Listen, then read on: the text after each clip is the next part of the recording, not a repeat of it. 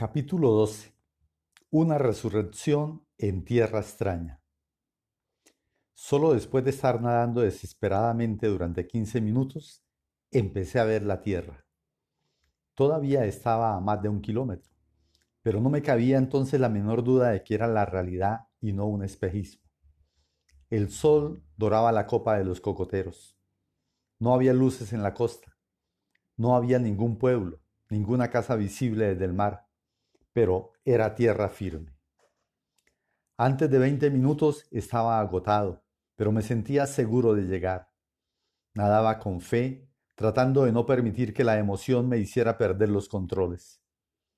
He estado media vida en el agua, pero nunca como esa mañana del 9 de marzo había comprendido y apreciado la importancia de ser buen nadador. Sintiéndome cada vez con menos fuerza, Seguí nadando hacia la costa. A medida que avanzaba veía más claramente el perfil de los cocoteros. El sol había salido cuando creí que podía tocar fondo. Traté de hacerlo, pero aún había suficiente profundidad. Evidentemente no me encontraba frente a una playa. El agua era honda hasta muy cerca de la orilla, de manera que tendría que seguir nadando. No sé exactamente cuánto tiempo nadé. Sé que a medida que me acercaba a la costa, el sol iba calentando sobre mi cabeza, pero ahora no me torturaba la piel, sino que me estimulaba los músculos. En los primeros metros, el agua helada me hizo pensar en los calambres, pero el cuerpo entró en calor rápidamente. Luego el agua fue menos fría y yo nadaba fatigado, como entre nubes, pero con un ánimo y una fe que prevalecían sobre mi sed y mi hambre. Veía perfectamente la espesa vegetación a la luz del tibio sol matinal. Cuando busqué fondo por segunda vez, allí estaba la tierra bajo mis zapatos. Es una sensación extraña, esa de pisar la tierra después de diez días a la deriva en el mar. Sin embargo, bien pronto me di cuenta de que aún me faltaba lo peor, estaba totalmente agotado. No podía sostenerme en pie. La ola de resaca me empujaba con violencia hacia el interior. Tenía apretada entre los dientes la medalla de la Virgen del Carmen. La ropa, los zapatos de caucho, me pesaban terriblemente. Pero aún en esas tremendas circunstancias se tiene pudor. Pensaba que dentro de breves momentos podría encontrarme con alguien Así que seguí luchando contra las olas de resaca, sin quitarme la ropa que me impedía avanzar, a pesar de que sentía que estaba desmayándome a causa del agotamiento. El agua me llegaba más arriba de la cintura. Con un esfuerzo desesperado, logré llegar hasta cuando me llegaba a los muslos. Entonces decidí arrastrarme. Clavé en tierra las rodillas y las palmas de las manos y me impulsé hacia adelante, pero fue inútil. Las olas me hacían retroceder, la arena menuda y acerada me lastimó la herida de la rodilla. En ese momento yo sabía que estaba sangrando, pero no sentía dolor. Las yemas de mis dedos estaban en carne viva. Aún sintiendo la dolorosa penetración de la arena entre las uñas, clavé los dedos en la tierra y traté de arrastrarme. De pronto me asaltó otra vez el terror. La tierra, los cocoteros dorados bajo el sol, empezaron a moverse frente a mis ojos. Creí que estaba sobre arena movediza, que me estaba tragando la tierra. Sin embargo, aquella impresión debió de ser una ilusión ocasionada por mi agotamiento. La idea de que estaba sobre arena movediza me infundió un ánimo desmedido, el ánimo del terror, y dolorosamente sin piedad y por mis manos descarnadas, seguí arrastrándome contra las olas. Diez minutos después, todos los padecimientos, el hambre y la sed de diez días, se habían encontrado atropelladamente en mi cuerpo. Me extendí, moribundo, sobre la tierra dura y tibia, y estuve allí sin pensar en nada, sin dar gracias a nadie, sin alegrarme siquiera de haber alcanzado fuerza de voluntad, de esperanza y de implacable deseo de vivir, un pedazo de playa silenciosa y desconocida. Las huellas del hombre. En tierra, la primera impresión que se experimenta es la del silencio. Antes de que uno se dé cuenta de nada, está sumergido en un gran silencio. Un momento después, remoto y triste, se percibe el golpe de las olas contra la costa. Y luego, el murmullo de la brisa entre las palmas de los cocoteros infunde la sensación de que se está en tierra firme y la sensación de que uno se ha salvado aunque no sepa en qué lugar del mundo se encuentra. Otra vez en posesión de mis sentidos, acostado en la playa, me puse a examinar el paraje. Era una naturaleza brutal. Instintivamente busqué las huellas del hombre. Había una cerca de alambre de púas como a 20 metros del lugar en que me encontraba. Había un camino estrecho y torcido con huellas de animales. Y junto al camino habían cáscaras de cocos despedazados. El más significante rastro de la presencia humana tuvo para mí en aquel instante el significado de una revelación. Desmedidamente alegre, apoyé la mejilla contra la arena tibia y me puse a esperar. Esperé durante diez minutos aproximadamente. Poco a poco iba recobrando las fuerzas. Eran más de las seis y el sol había salido por completo. Junto al camino, entre las cáscaras destrozadas, habían varios cocos enteros. Me arrastré hacia ellos. Me recosté contra un tronco y presioné el fruto liso e impenetrable entre mis rodillas, como cinco días antes había hecho con el pescado. Busqué ansiosamente las partes blandas. A cada vuelta que le daba al coco sentía batirse el agua en su interior. Aquel sonido gutural y profundo me revolvía la sed. El estómago me dolía, la herida de la rodilla estaba sangrando y mis dedos en carne viva, palpitaban con un dolor lento y profundo. Durante mis diez días en el mar no tuve en ningún momento la sensación de que me volvería loco.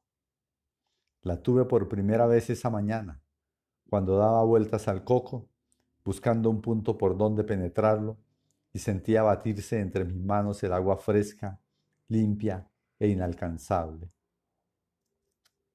Un coco tiene tres ojos arriba ordenados en triángulo. Pero hay que pelarlo con un machete para encontrarlos. Yo solo disponía de mis llaves.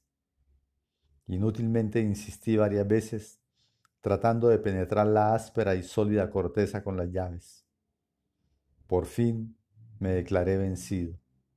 Arrojé el coco con rabia, oyendo rebotar el agua en su interior.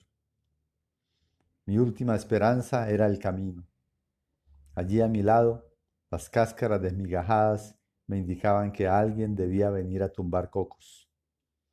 Los restos demostraban que alguien venía todos los días, subía a los cocoteros y luego se dedicaba a pelar los cocos. Aquello demostraba además que estaba cerca de un lugar habitado, pues nadie recorre una distancia considerable solo por llevar una carga de cocos. Yo pensaba estas cosas recostado en un tronco cuando oí muy distante el ladrido de un perro. Me puse en guardia, alerté los sentidos. Un instante después, oí claramente el tintineo de algo metálico que se acercaba por el camino. Era una muchacha negra, increíblemente delgada, joven y vestida de blanco. Llevaba en la mano una ollita de aluminio cuya tapa mal ajustada sonaba a cada paso. ¿En qué país me encuentro? Me pregunté, viendo acercarse por el camino a aquella negra con tipo de Jamaica. Me acordé de San Andrés y Providencia. Me acordé de todas las islas de las Antillas. Aquella mujer era mi primera oportunidad, pero también podía ser la última. ¿Entenderá castellano? me dije, tratando de descifrar el rostro de la muchacha que distraídamente todavía sin verme, arrastraba por el camino sus polvorientas pantuflas de cuero. Estaba tan desesperado por no perder la oportunidad que tuve la absurda idea de que si le hablaba en español no me entendería, que me dejaría allí tirado en la orilla del camino. Hello, hello, le dije angustiado. La muchacha volvió a mirarme con unos ojos enormes, blancos y espantados. Help me, exclamé, convencido de que me estaba entendiendo. Ella vaciló un momento, miró en torno suyo y se lanzó en carrera por el camino espantada. El hombre, el burro y el perro. Sentí que me moriría de angustia. En un momento me vi en aquel sitio muerto, despedazado por los gallinazos. Pero luego volví a oír el perro, cada vez más cerca. El corazón comenzó a darme golpes a medida que se aproximaban los ladridos. Me apoyé en las palmas de las manos, levanté la cabeza, esperé un minuto, dos, y los ladridos se oyeron cada vez más cercanos. De pronto solo quedó el silencio. Luego el batir de las olas y el rumor del viento entre los cocoteros. Después, en el minuto más largo que recuerdo en mi vida, apareció, un perro escuálido, seguido por un burro con dos canastos. Detrás de ellos venía un hombre blanco, pálido, con sombrero de caña y los pantalones enrollados hasta la rodilla. Tenía una carabina terciada a la espalda. Tan pronto como apareció en la vuelta del camino, me miró con sorpresa. Se detuvo. El perro, con la cola levantada y recta, se acercó a olfatearme. El hombre permaneció inmóvil, en silencio. Luego bajó la carabina, apoyó la culata en tierra y se quedó mirándome. No sé por qué, pensaba, que estaba en cualquier parte del Caribe menos en Colombia. Sin estar muy seguro que me entendería, decidí hablar en español. Señor, ayúdeme, le dije. Él no contestó enseguida. Continuó examinándome enigmáticamente sin parpadear, con la carabina apoyada en el suelo. Lo único que le falta ahora es que me pegue un tiro, pensé fríamente. El perro me lamía la cara, pero ya no tenía fuerzas para esquivarle. Ayúdeme, repetí, ansioso, desesperado, pensando que el hombre no me entendía. ¿Qué le pasa? me preguntó con acento amable. Cuando oí su voz, me di cuenta de que más que la sed, el hambre y la desesperación me atormentaba el deseo de contar lo que me había pasado. Casi ahogándome con las palabras, le dije sin respirar, yo soy Luis Alejandro Velasco, uno de los marineros que se cayeron el 28 de febrero del destructor Caldas de la Armada Nacional. Yo creí que todo el mundo estaba obligado a conocer la noticia. Creí que tan pronto como dijera mi nombre, el hombre se apresuraría a ayudarme. Sin embargo, no se inmutó. Continuó en el mismo sitio, mirándome sin preocuparse siquiera del perro que me lamía la rodilla herida. ¿Es marinero de gallinas? me preguntó pensando tal vez en las embarcaciones de cabotaje que trafican con cerdos y aves de corral. No, soy marinero de guerra. Solo entonces el hombre se movió. Se terció de nuevo la carabina a la espalda. Se echó el sombrero hacia atrás y me dijo, voy a llevar un alambre hasta el puerto y vuelvo por usted. Sentí que aquella era otra oportunidad que se me escapaba. ¿Seguro que volverá? le dije con voz suplicante. El hombre respondió que sí, que volvía con absoluta seguridad me sonrió amablemente y reanudó la marcha detrás del burro. El perro continuó a mi lado, olfateándome. Solo cuando el hombre se alejaba, se me ocurrió preguntarle casi con un grito, ¿qué país es este? Y él con una extraordinaria naturalidad me dio la única respuesta que yo no esperaba en aquel instante. Colombia.